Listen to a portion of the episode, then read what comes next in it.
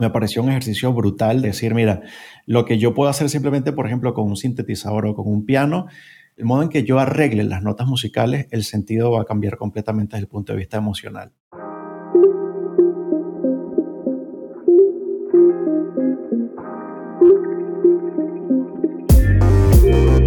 Hola a todos y bienvenidos al episodio número 19 de Hipercreativo. Mi nombre es Roxana Kruger y hoy me acompaña Luis de Casas. Luis es ingeniero de sonido y músico, es parte de un equipo creativo especializado en el ámbito sonoro llamado The Bass Sound, que realizan edición de sonido, composición y mezcla, entre otras muchas cosas, buscando desarrollar experiencias sonoras para expresar sentimientos y emociones. Hablaremos sobre qué es la ingeniería de sonido, qué tipos de sonido existen y cuál es el proceso para llevar los proyectos adelante. Además nos dará algunos consejos para iniciarse en esta industria y su perspectiva sobre el futuro del sonido. Te cuento que Hipercreativo suena bien gracias a nuestros amigos de The Bass Sound. Si eres nuevo en el mundo del podcasting o tienes experiencia en el medio, pero quieres seguir creciendo, te recomiendo contactarlos pues tienen una larga experiencia en todos los aspectos de edición, producción y promoción de podcast. Visítalos en su web www.thebassound.com y síguelos por Instagram en arroba TheBassSound. Pide una consulta para que escuchen tus ideas y evalúen cómo te pueden ayudar. Y con el código promocional HyperSound puedes obtener 15 minutos de edición de audio totalmente gratuita para tu podcast. The Bass Sound. ¿Alguien dijo podcast? Bienvenido a casa. Ahora sí vamos a la entrevista y espero que disfrutes de la conversación tanto como yo. Hola Luis, muchísimas gracias por estar en un nuevo episodio de Hipercreativo. Te pido si por favor te puedes eh, presentar para aquella gente que no te conoce y contarnos un poco quién eres y a qué te dedicas. Hola Roxana, muchas gracias por la invitación al podcast. Bueno, mi nombre es Luis de Casas, yo soy ingeniero de sonido, soy originario de Venezuela, pero llevo viviendo en España casi seis años y casualmente me vine a España a estudiar la carrera de ingeniería de sonido. Eso lo culminé en el 2016. Y mm, soy músico de profesión también, esto sí lo estudié en Venezuela. Y curiosamente también estudié la carrera de cocina, así que tengo, tengo un poquito de todo. un mes. Sí, sí, totalmente. A ver, el tema de la ingeniería de sonido vino, vino casi de imprevisto a mi vida. A ver, siendo músico siempre tienes como esa, esa conexión indudable con el mundo de la ingeniería de sonido, porque bueno, si estás haciendo algún bol, algún toque, algún concierto, pues siempre estás en constante comunicación con un ingeniero de sonido. Y cuando estás en un estudio grabando, pues también naturalmente tienes una conexión directa con la ingeniería de sonido. Siempre estás en un estudio, estás viendo cómo funciona la, la consola de sonido, etcétera, etcétera. Así que creo que durante los años que estuve más activo como músico, siempre hubo, como te comentaba, esa relación directa con la ingeniería de sonido. Y en un viaje que hice a Estados Unidos en el 2014, me surgió la idea de, mira, si ya estoy en Estados Unidos, me voy a la costa oeste a visitarlo por primera vez y aproveché y, y agendé varias entrevistas con escuelas de ingeniería de sonido. Y ahí como que se me terminó de encender la bombilla, de decir, yo creo que es momento de estudiar ingeniería de sonido. Mi plan inicial era irme a Estados Unidos, que ya tenía una escuela bastante cerrada en, el estado de Florida, pero como tengo la doble nacionalidad española, dije, mira, quizás el tema de hacer vida en Estados Unidos al principio sin una residencia o sin la nacionalidad va a ser un poco complicado, sobre todo desde el punto de vista económico. Y dije, mira, me voy a España. O sea, en 24 horas cambié de decisión y dije, me voy a España, me voy a Barcelona, que ya conozco la ciudad, que me parece una ciudad hermosa. Y así llegué aquí, estudié ingeniería de sonido y pues aquí estoy. Genial, sí, un camino interesante. ¿Y cómo fue esa experiencia precisamente de estudiar ingeniería de sonido? De hecho, ¿qué es? Porque en esto tengo que decir que soy una completa desconocida. ¿Qué implica estudiar ingeniería de sonido precisamente? Porque creo que estamos todos muy acostumbrados a ver, o por lo menos en mi caso, a ver diseñadores, a ver cosas visuales, a ver todo, incluso si uno dijera copywriting, incluso es letras, pero claro, palabras, pero en el caso del sonido suena como muy, al menos desde mi punto de vista, suena como abstracto, si bien es una de las cosas que creo que al final son más importantes, diría en toda nuestra vida incluso, porque vamos, es que el tema del sonido lo tenemos desde la música hasta las películas que vemos, la radio o el podcast que escuchamos y tal. ¿Qué implica esto de, estudiar precisamente ingeniería de sonido?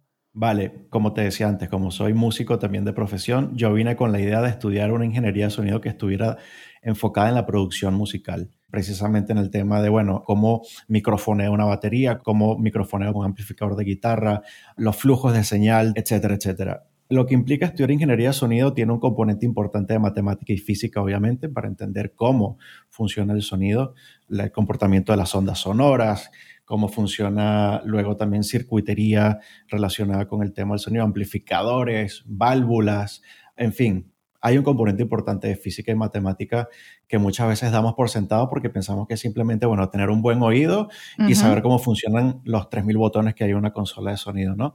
Pero va un poco más allá de eso porque tienes que entender lo que se llama el flujo de la señal. Desde que tenemos, por ejemplo, en este caso que estamos hablando tú y yo, los dos estamos hablando y esto está siendo captado por un micrófono y luego entender qué pasa con esa señal que la capta un micrófono hasta que llega, por ejemplo, a nuestra interfaz de audio, que hoy en día, obviamente, con el tema digital llega a nuestro ordenador, qué pasa cuando llega a Pro Tools, Audacity, cualquiera de los programas que conocemos hoy en día y cómo luego manipulamos todas esas ondas de sonidos para que suene, entre comillas, mejor o peor o la distorsionemos o la transformemos a algo que nosotros queramos hacer con ella.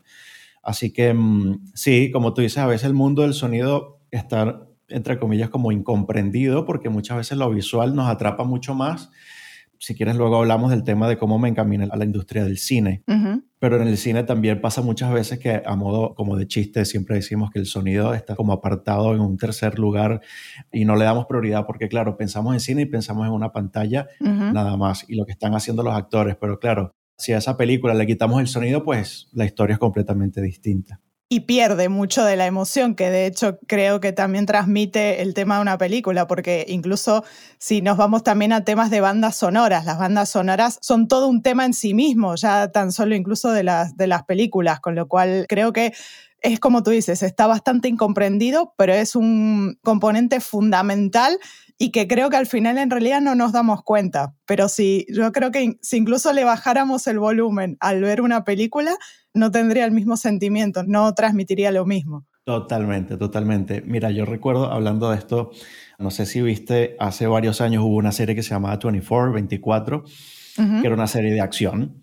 Exacto. Me hice súper fanático de la serie. En algún momento, no sé cómo llegué a un video en YouTube que le hacía una entrevista al compositor musical de la serie.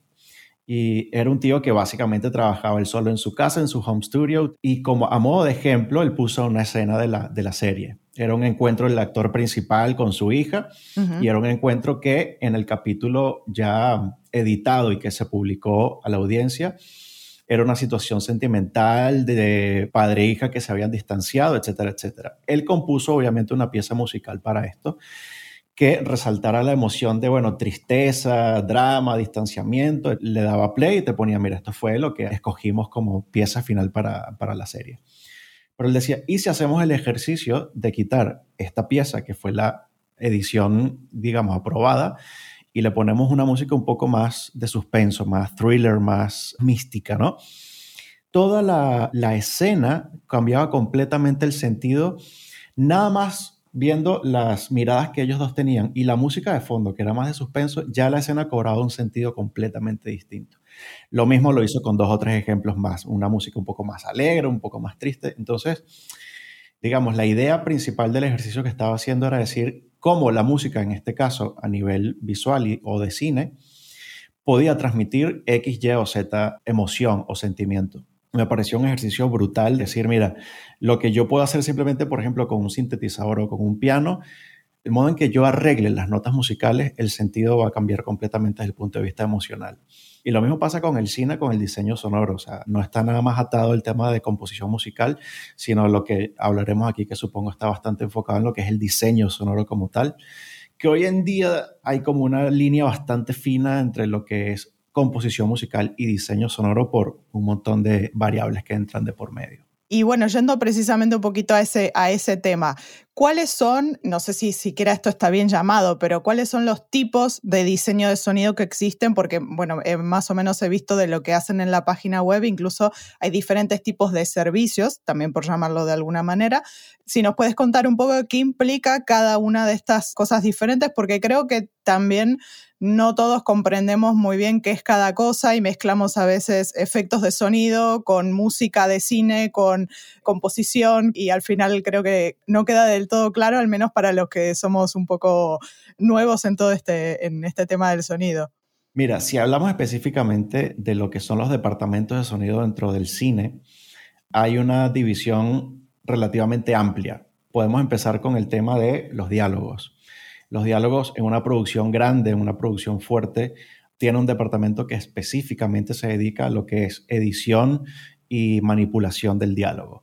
Esto va desde recortar frases hasta la sincronización de lo que es el audio con la imagen y ya luego lo que viene de, bueno, si quiero manipular un diálogo, digamos, no sé, El Señor de los Anillos, por ponerte cualquier película de ejemplo como, entre comillas, distorsionar esa voz, transformarla, cambiarle el pitch, en fin, una serie de procesos que se pueden hacer con la voz. Luego hay un departamento, esto te lo estoy diciendo como a grandes rasgos para no entrar en mucho, muchas especificaciones, ¿no? Luego hay un departamento que a mí me mola muchísimo, que es el tema del Foley, y el Foley es simplemente el arte de crear sonidos en sincronía con la imagen. Y es básicamente utilizar, entre comillas, elementos que usamos en nuestra vida diaria por ejemplo, algo que se usa o que se hace mucho en Folia es el tema de los pasos, recrear los pasos. Cuando estamos haciendo el rodaje de una película, muchas veces de fondo tenemos muchas cosas que están sucediendo que en el producto final no vemos. Por ejemplo, si hay una escena en donde tenemos que los actores están caminando, obviamente va a haber una persona en la cámara que si no estamos trabajando con una grúa o con cualquier tipo de, recursos de, alta tecnología, pues los pasos del cámara obviamente se van a estar escuchando porque van a estar siendo grabados por el micrófono. ¿Qué pasa en el Foley? Que estos pasos que fueron grabados en el sonido directo, lo eliminamos y entonces buscamos a un artista Foley que él está viendo en la pantalla lo que está sucediendo en la acción y él va recreando los pasos de esta persona. Eso es básicamente el Foley. Un sonido de una puerta, un sonido de un vaso, eh, no sé, el sonido de una jarra virtiendo agua en un vaso. Este tipo de cosas es lo que se hace en el Foley y además es un arte que tiene muchísimos años existiendo ya.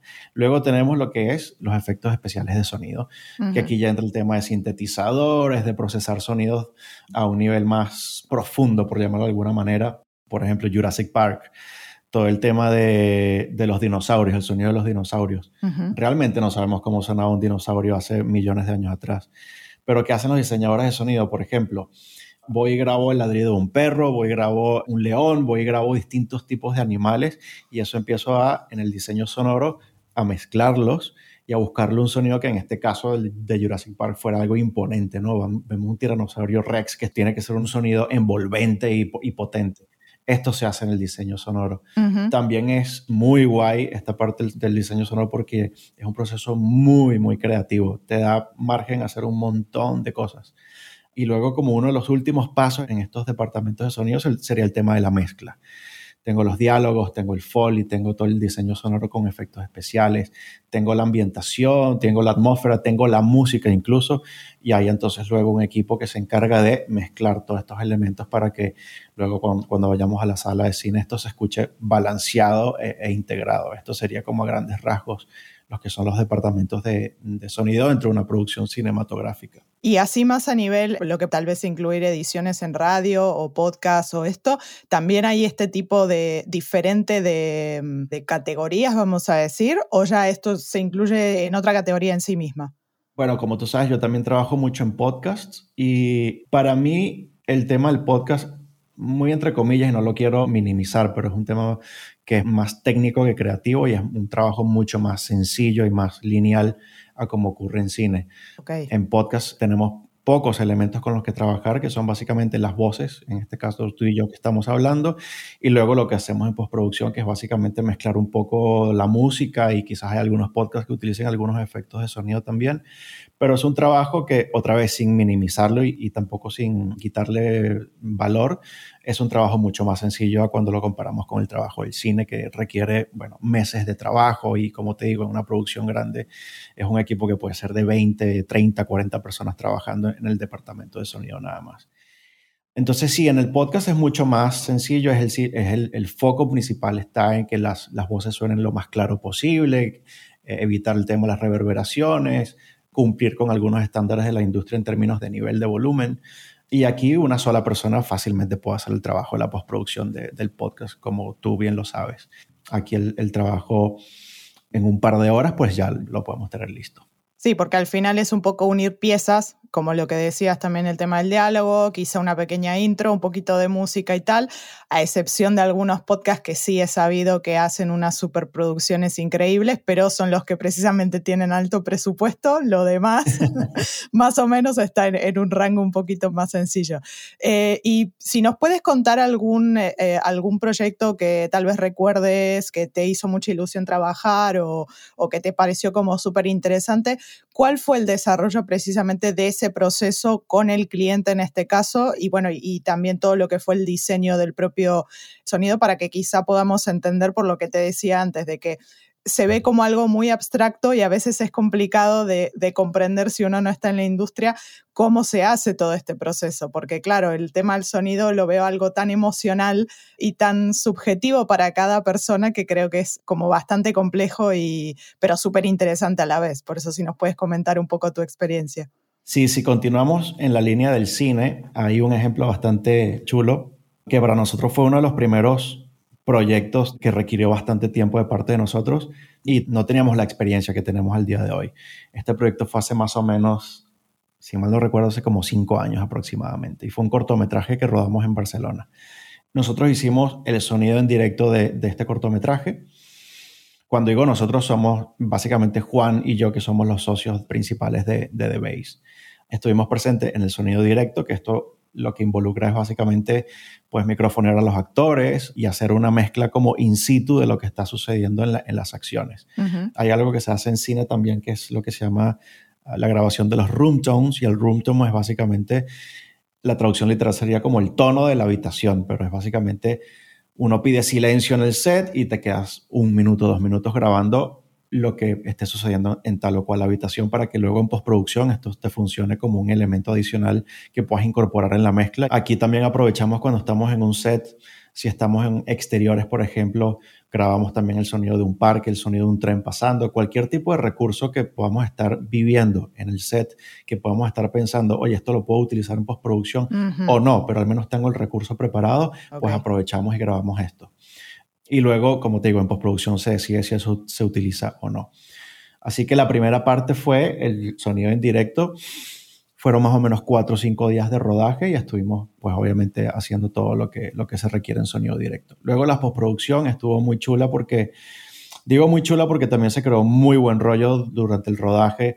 Fue brutal, o sea, hubo una conexión fantástica el rodaje de un cortometraje o una película suelen ser bastante duros porque vas muy apurado con los tiempos, tienes que estar pendiente de muchas cosas al mismo tiempo, tienes que estar muy enfocado, pero también afortunadamente mi experiencia al menos en lo que ha sido el mundo de los, rodajes en cine, el 99% de las veces se crea un rollo súper, súper chulo con, con, la gente, porque claro, estás conviviendo casi 12, 14, 16 horas al día con, con esta gente, comes con esta gente, así que se hace como una comunidad bastante chula, ¿no? Pero bueno, continuando con lo que es el tema del rodaje, pues bueno, luego saltamos a la postproducción y ahí implementamos todos los recursos que te decía antes, todo como los departamentos que te decía que antes entre 20 y 40 personas los podían estar trabajando, aquí fuimos dos personas nada más lo que lo estuvimos haciendo. Primero porque era un cortometraje, o sea que esto significa 12, 15 minutos de duración final. Claro. Y luego por cuestiones de presupuesto, pues no puedes decirle, mira, voy a contratar dos artistas foley y luego vamos a contratar X, Y, Z persona, ¿no? Se quedó todo, todo en casa. Así que lo primero que hicimos fue, hacemos una edición de diálogos. Vamos a evaluar cómo estuvo la captura de los diálogos, qué tenemos que limpiar de diálogos y qué no. Y eso ponerlos en contexto con cada una de las escenas. Luego pasamos a hacer el foley el cortometraje era como una comedia oscura, así que teníamos que como que balancearnos entre un mundo realista y un mundo a veces como de desde el punto de vista del, personaje principal, que era como un poco obsesivo compulsivo, entonces había que a veces meterse un poquito en la mente de este personaje y alejarse un poquito de lo que podían ser los sonidos reales que uno pudiera estar viviendo en esa situación claro. y meterlos un poquito en la, como en la psique de este personaje. Y eso estuvo bastante chulo. Luego, como efectos de sonido no hubo, hasta donde recuerdo, no hubo mucho trabajo porque no era una película de terror o no era un cortometraje de ficción muy fantasioso, ¿no? No había campo como para irse a algo muy extremo. Un par de cosas por ahí de diseño sonoro en cuanto a efectos de sonido también. Luego la mezcla, nosotros hicimos una premezcla, pero la mezcla final la, hizo otra persona y nosotros la acompañamos en este proceso, como habíamos sido los que habíamos concebido el diseño sonoro del cortometraje, pues dimos algunas directrices, pero la mezcla la hizo otra persona. Pero fue chulo trabajarlo así en ese momento, como te digo, hace cinco años atrás que no tenemos la experiencia que tenemos al día de hoy, ver cómo otra persona cogía tu proyecto y lo manipulaba desde su punto de vista, ¿no? Obviamente en sincronía contigo, pero dabas campo, dabas espacio para que esa persona hiciera lo suyo también. Claro, hay una cierta interpretación por parte de esta persona distinta a lo que quizá uno tenía originalmente en la cabeza, pero no quita que tal vez sea creativa a la vez o, que aporte algo que tal vez originalmente no estaba pensado. Totalmente, sí.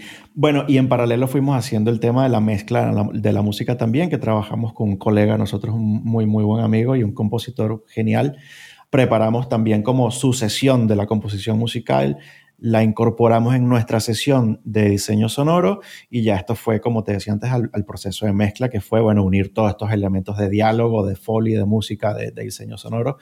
Y la verdad que fue muy reconfortante ir a la sala de cine cuando podíamos ir a la sala de cine prepandemia, obviamente, reunirnos todo el equipo después de, un año más o menos que estuve en postproducción, esto quizás un poquito menos, y verlo en una pantalla grande, ¿sabes? Ver tu producto que estuviste, en nuestro caso, que trabajamos en, en home studios, y luego sentarte en una sala de cine y decir, ¡guau! Qué brutal que está ahí el trabajo y que haya quedado bien y que la gente te felicite por el trabajo que has hecho, ¿no? Eso es muy reconfortante.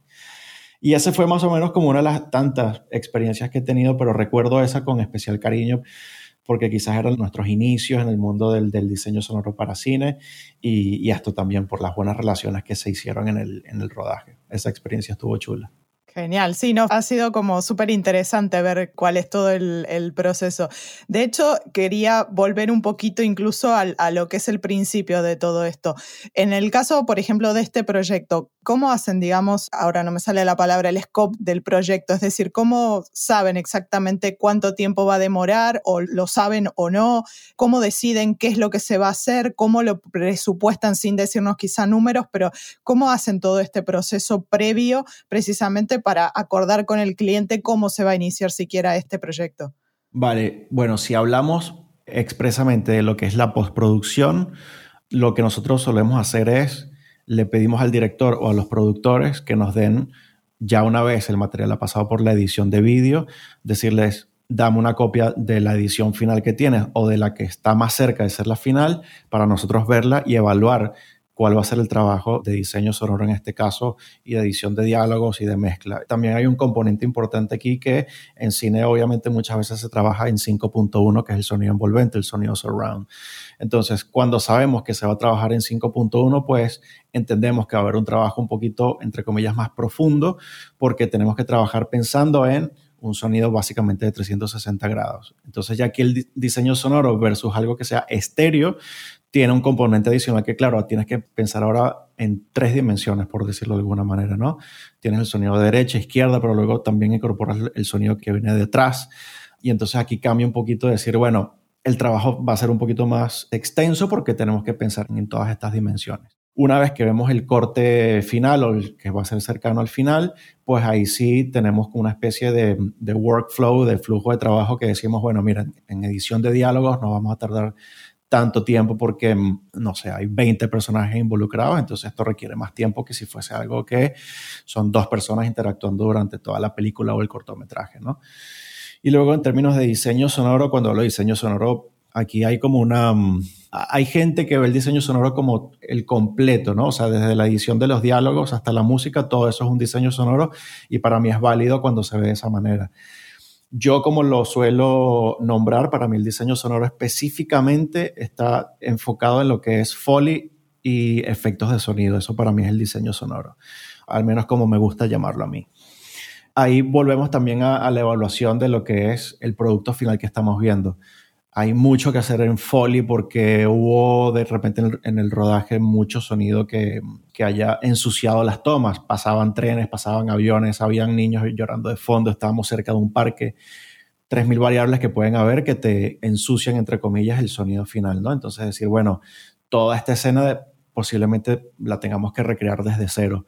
Hubo algo que se me olvidó comentarte, que también hay un departamento en el cine que es el ADR, y el ADR es lo que comúnmente llamamos el doblar las escenas.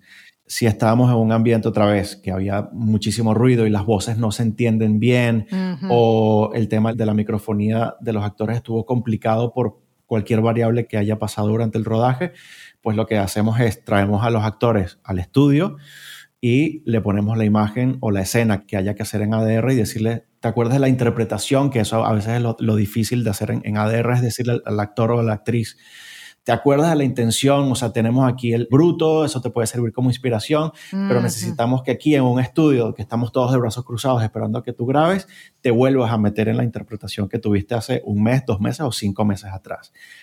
No todos los actores son buenos haciendo ADR, precisamente porque, claro, si estás en una situación que estás por ejemplo, están actuando dos personas y estás viendo la reacción del otro y eso en términos de actuación te sirve a ti para reaccionar también, en este caso estás frente a un micrófono, frente a una pantalla y es esto que te decía antes, ¿no? O sea, acuérdate de la emoción o sentimiento que estabas viviendo en ese momento y, es así como, hostia, no es fácil. Entonces, ese es un proceso también que es bastante común hacerlo en cine, de hacer el ADR, ¿no? Para, para tener como esas tomas limpias de diálogo. Bueno, son estas variables de básicamente analizar qué tanto diseño sonoro requiere la, la producción. Entonces ahí vamos a, creo que aquí el folio me va a tomar cinco días, eh, efectos especiales serán dos días de trabajo, la edición de diálogos, si son 20 personas que están interactuando, pues seguramente habrá, mucho más trabajo en la edición de los diálogos y estos serán 10 días de trabajo.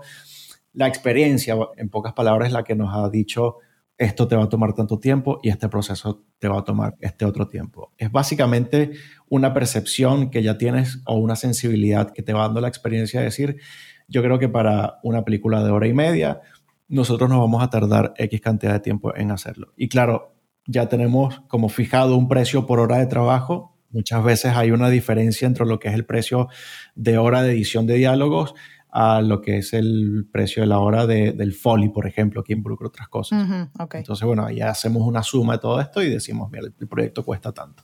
Claro, porque a nivel técnico no es lo mismo, incluso si lo llevamos al tema del diseño, que en lo que quizá yo estoy metida, eh, al final eh, no es lo mismo la hora de diseño web que la hora de diseño gráfico, para decirlo eh, fácilmente. Entonces, sí entiendo que hay, hay diferentes variables en cada uno de los elementos que van a componer la pieza final para que efectivamente las horas de diseño de cada cosa sean presupuestadas de, manera diferente, precisamente. Y en cuanto a timeline, ¿cómo saben o hacen un estimado y luego van viendo sobre la marcha cuánto va a requerir ese proyecto?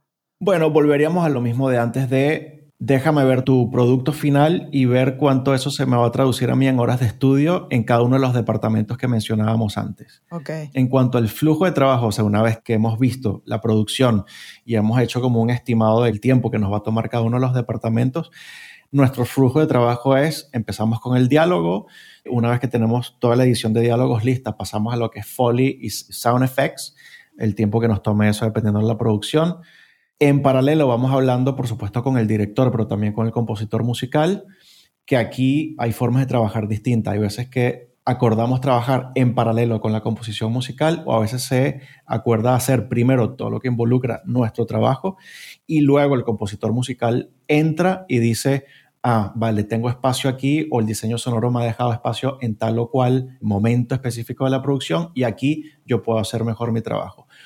O el compositor musical ve la, producción, él hace su composición musical y luego nosotros en Sound Design nos, nos, adaptamos a esos puntos en donde nosotros podemos encontrar un vacío que lo llenamos con el Sound Design. Claro. ¿Qué pasa? Que esto creo que lo hablamos al principio. ¿Qué pasa con el Sound Design y la composición musical el día de hoy? Que ambos fácilmente se pueden solapar uno con otro. ¿Por qué? Por todo el avance tecnológico que ha habido con respecto al audio, yo hoy en día desde el diseño sonoro puedo hacer cosas que puedan empezar a rayar en lo que es composición musical. Y no nada más porque yo soy músico también, sino precisamente por estos avances tecnológicos. Hay muchas cosas que puedo hacer en el diseño sonoro que un músico me puede decir, mm, pero eso es sound design o estás haciendo composición musical. Y viceversa también pasa. El compositor musical con todos los recursos técnicos, él puede decir, mm, me meto en algo de sound design a través de la música o me quedo nada más con lo tradicional de componer una banda sonora con violines y metales y maderas, etcétera, etcétera. Hay una línea muy fina hoy en día entre lo que es el sound design y la composición musical. Nos pasó, por ejemplo, en uno de los últimos cortometrajes que hicimos, fue una producción en Galicia, y este sí era un cortometraje bastante dark, era muy oscuro, era suspenso, había violencia. El diseño sonoro tenía una, una presencia muy importante aquí.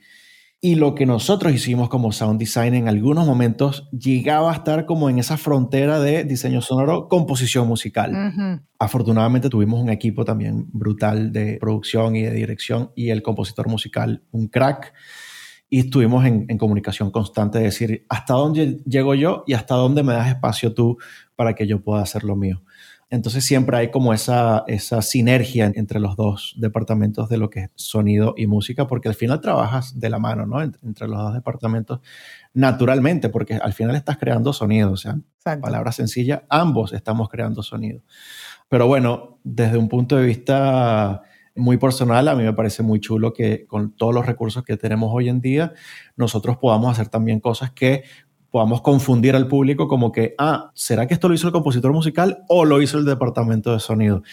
Al final no estás pensando en esa división, sino estás pensando en que logres hacer un producto que quede chulo, que quede bonito, que haya una relación íntima con lo que estás viendo en la pantalla, o sea, con la parte visual del proyecto. Así que trabajamos muy, muy de la mano con el departamento de música. Súper.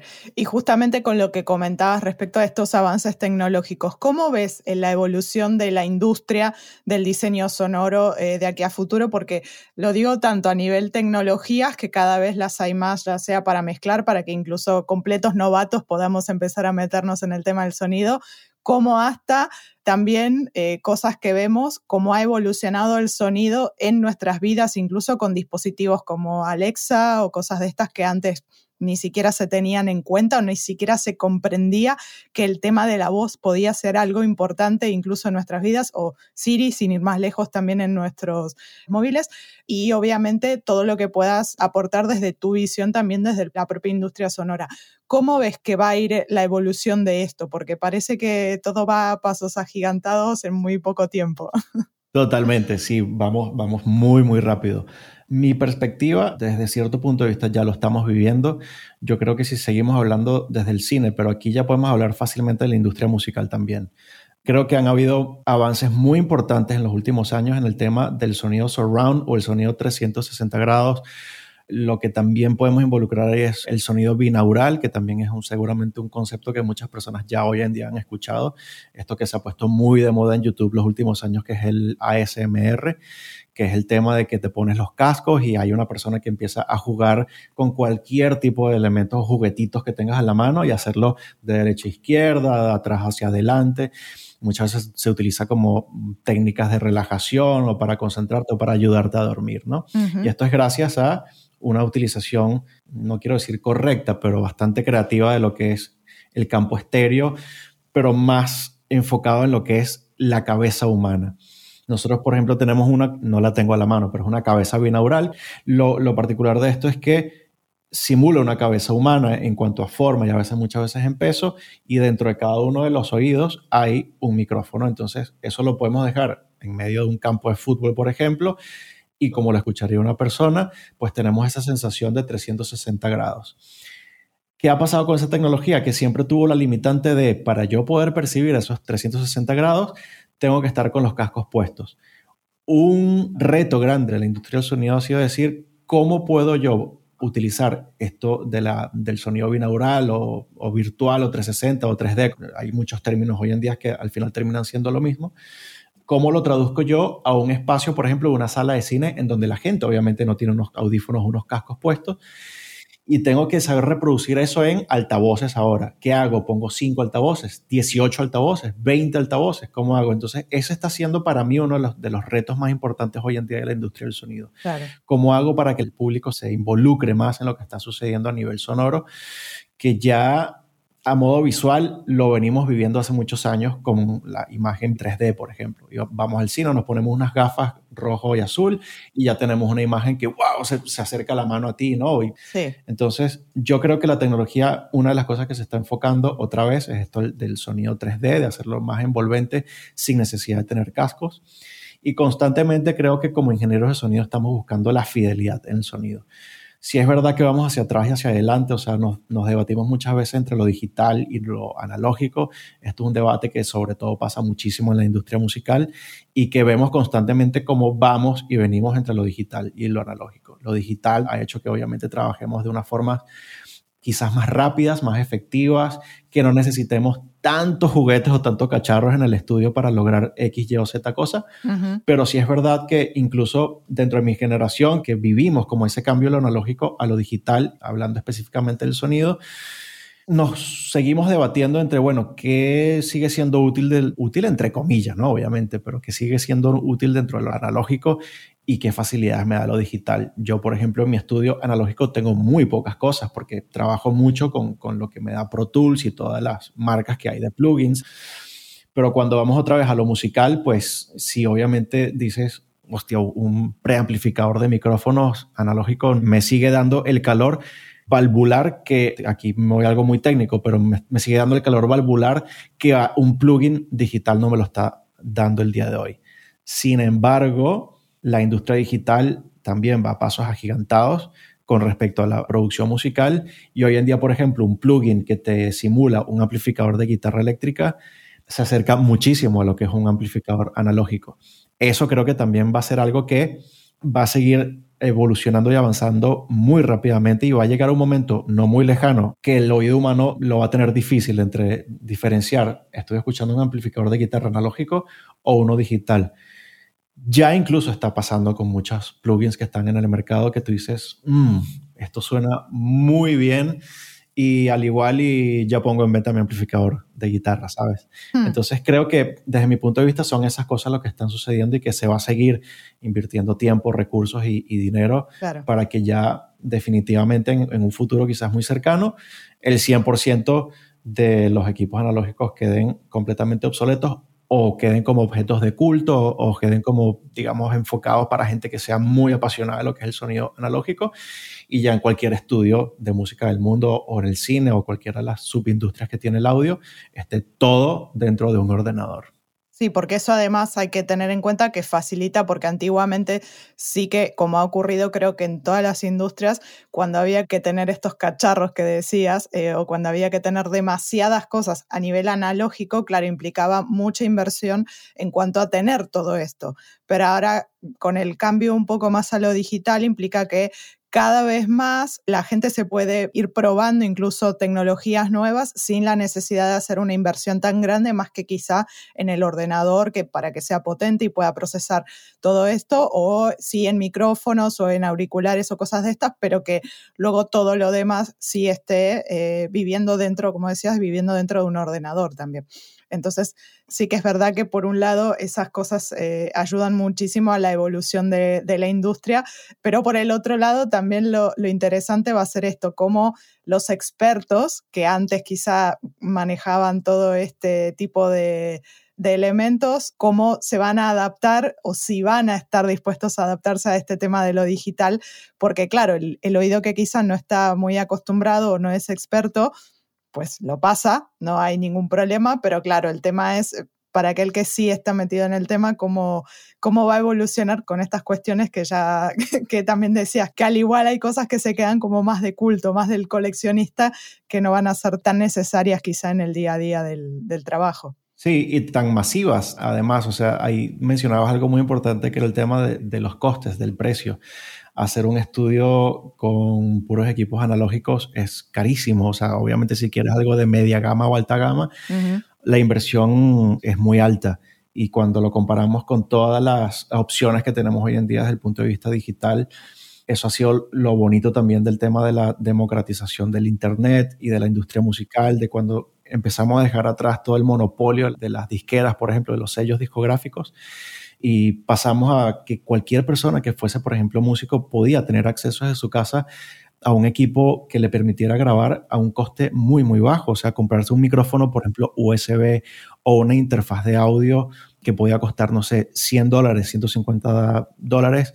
Había mucha más gente que era capaz de decir, vale, yo sí me lo puedo permitir y lo que no me puedo permitir es o no puedo esperar tampoco que un sello discográfico a mí como banda, como músico, me descubra y luego haga una inversión de cientos de miles de dólares o de millones de dólares en lo que es publicidad y todo lo engorroso que era el tema legal, que muchas veces las bandas, no sé, en los 80, 70, 60, está más que sabido que, que el sello discográfico se queda con el porcentaje más alto de todo lo que estaba sucediendo a nivel musical y luego el músico, que era el creador de toda la música, el que tenía toda la preparación de haber estudiado un instrumento y del tiempo que le había dedicado a su música, se quedaba con un atajado con un porcentaje muy bajo de lo que estaba sucediendo. Entonces creo que la tecnología, y esto es algo que está más que discutido este, en el mundo de hoy, la democratización de la música también ha servido a que esto, a que el mundo digital siga avanzando porque nos damos cuenta que, bueno, mientras más herramientas yo le brindo al público, pues si yo soy una, una compañía, por ejemplo, que estoy fabricando plugins, yo sé que la, la venta va a ser masiva seguramente si hago un producto de buena calidad, porque ahora tengo un público que está completamente abierto y disponible a comprar esta tecnología y a precios también muchas veces razonables. Sí, globalizado también, porque el hecho de generar quizá algún tipo de elemento digital que acompañe tal vez un, software o cosas de estas implica que las ventas se pueden hacer a nivel de todo el mundo y no tan solo a nivel local, como que sí quizá puede ser un elemento analógico en el cual hay muchos costes de envío y, demás cuestiones. Totalmente. Bueno, y pasando ya a, lo que sería la última parte de la, de la entrevista, quería preguntarte cuáles serían tus consejos para alguien que se quiere incorporar a esta industria del, del diseño de sonido. ¿Cuáles serían los primeros pasos que le recomendarías hacer? Obviamente hay un campo muy amplio, pero bueno, algunos tips generales para aquellos que quizá les interese todo este mundo. Que tengan la mente muy abierta. Yo llegué a Barcelona con la expectativa de, de una ingeniería de sonido enfocada en la música y terminé enfocado en podcast y cine. Y eso fue completamente random en mi vida, no fue algo que planifiqué pero precisamente por abrir la mente y meterme en el mundo del audio y de conocer todo lo que se puede hacer dentro de la ingeniería de sonido, descubrí que habían otros campos que no nada más estaban enfocados en la música. Y a pesar de que toda mi vida me ha encantado el cine, nunca consideré estar involucrado como sonidista, como técnico de sonido o ingeniero de sonido, como lo quieran llamar, en la industria del cine.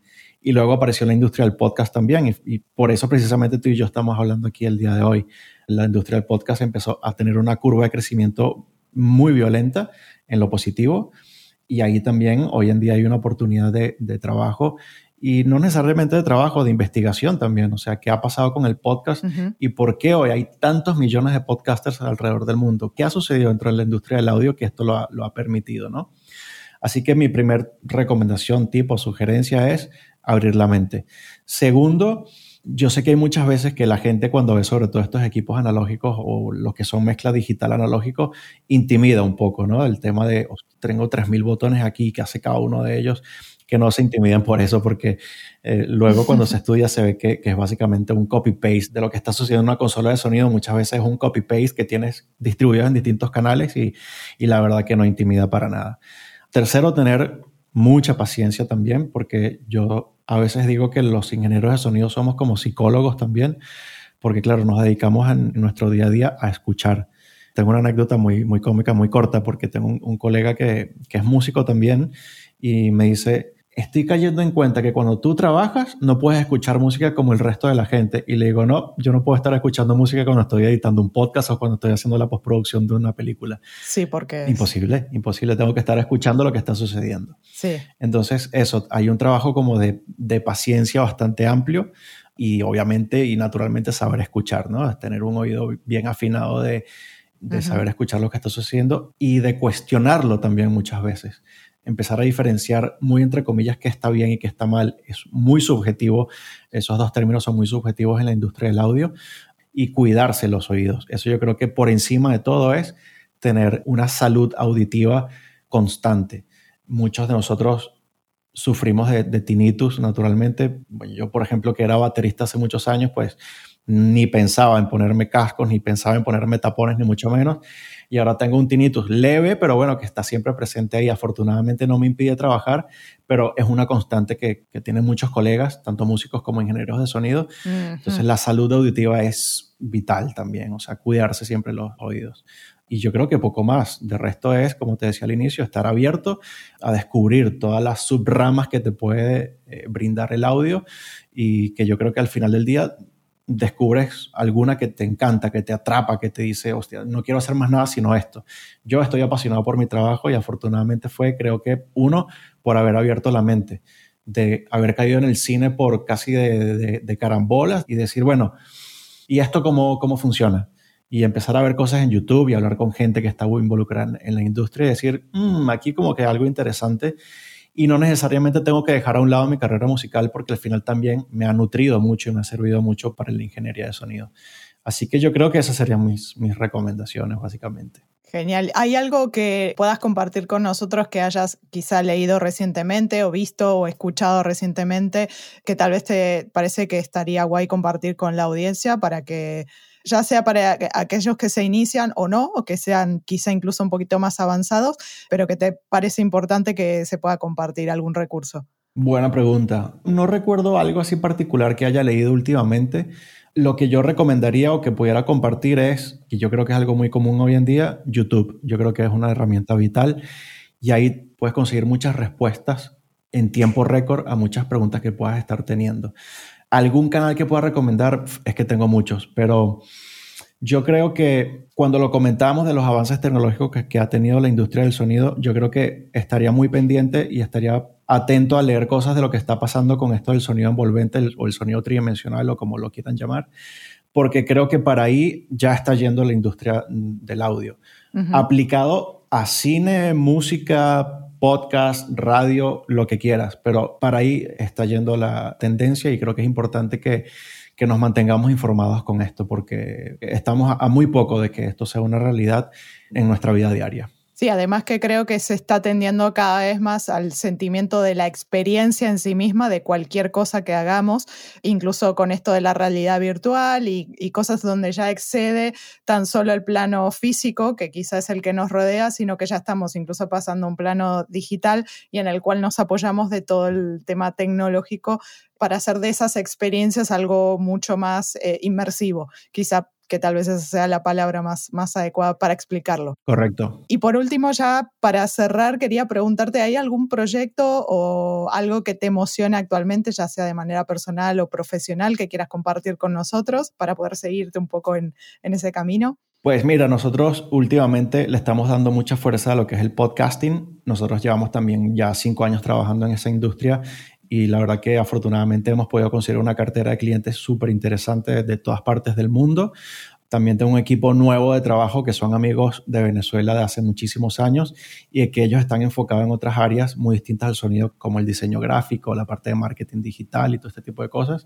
Y recientemente unimos fuerzas en un proyecto que está alejado de lo que es The Base Sound Creations, en el sentido de que es un equipo nuevo de personas y que estamos enfocándonos en poder brindar asesoría en la comunicación digital y que sea preciso y que sea afinado el discurso que se haga de una marca, de un emprendedor, de una compañía entonces, eso es como un proyecto bastante nuevo que está pasando conmigo ahora.